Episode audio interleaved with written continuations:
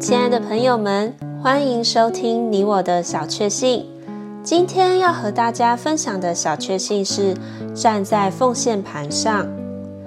有一次，在一个大聚会中，释放了往国外传福音的信息，许多人听了深受感动，于是开始奉献财物，作为国外布道之用。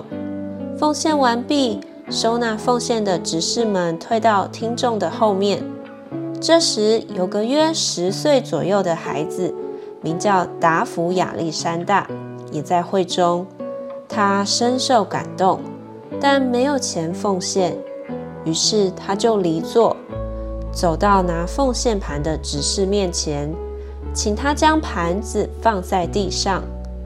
执事莫名其妙。但照他所说的，将盘子放在地上，达福竟站在盘子上说：“神啊，我奉献我自己。”那天起，他从来没有退后和改变。后来果然成为传道人。保罗说：“我所寻求的不是你们的东西，乃是你们自己。”神的旨意乃是要我们先把自己献给主。